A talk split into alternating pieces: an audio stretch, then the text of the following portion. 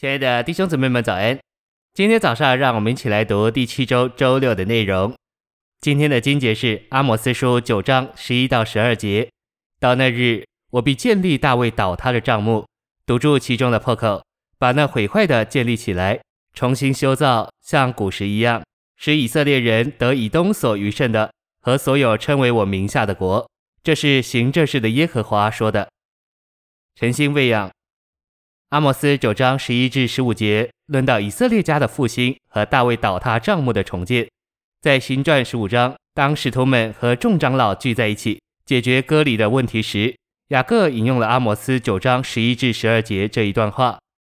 大卫的帐幕就是大卫的国和大卫的王室。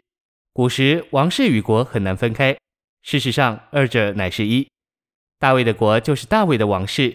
当尼布甲尼撒来掳掠以色列国，蹂躏那地，焚烧城邑，毁坏圣殿，掳走君王的时候，那个国、那个王室就倒塌了。那就是大卫的国和大卫王室的倒塌。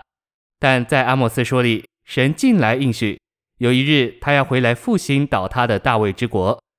在那日，大卫的国和大卫的家要得着复兴，万国必称为耶和华名下的国。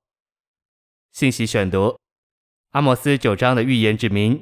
有一日，基督要回来做真大卫。当基督回来时，在他末次的显现里，他乃是真大卫，要复兴他的国和他的王室。那将是千年国。那时，万国必称为耶和华名下的国，即万国必属于神。基于这事，雅各在行传十五章告诉犹太信徒，不要因着彼得和保罗到外邦人那里去而受搅扰，因为在复兴时，所有的外邦人都要成为神的子民。就像犹太人一样，基督要来并复兴倒塌的大卫之国，以建立他的国，好复兴整个宇宙。那时，万国都要成为神的子民。这是阿摩斯预言中的一大项。千年国的属地部分将是复兴的以色列国，大卫的国。